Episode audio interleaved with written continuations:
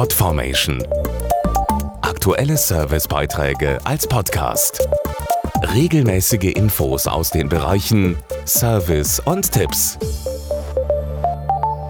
Im Juni startet ja endlich die Fußball-WM in Russland und die Vorfreude der Fans steigt von Tag zu Tag.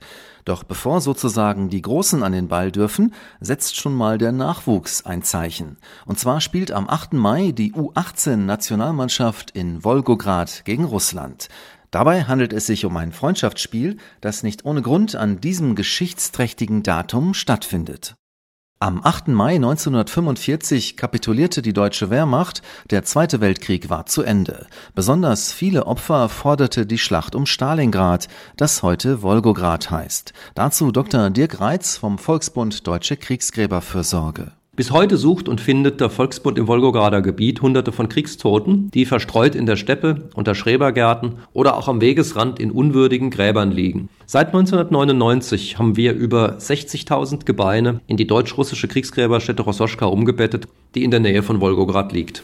Rossoschka ist der einzige gemeinsame Gedenk- und Erinnerungsort an die Schlacht von Stalingrad und setzt sich aus einem deutschen und einem russischen Teil zusammen. In Russland ist der 9. Mai der Tag des Sieges im sogenannten Großen Vaterländischen Krieg.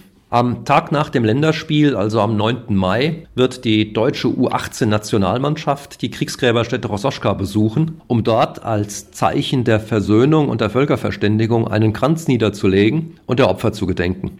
Bis heute gibt es noch viele Vermisste, deshalb hat der Volksbund 126 große Granitwürfel aufgestellt, auf denen insgesamt 120.000 Namen und Daten der Vermissten von Stalingrad verzeichnet sind. Titel Namen für Rososchka. Mehr Infos auf volksbund.de. Podformation.de Aktuelle Servicebeiträge als Podcast.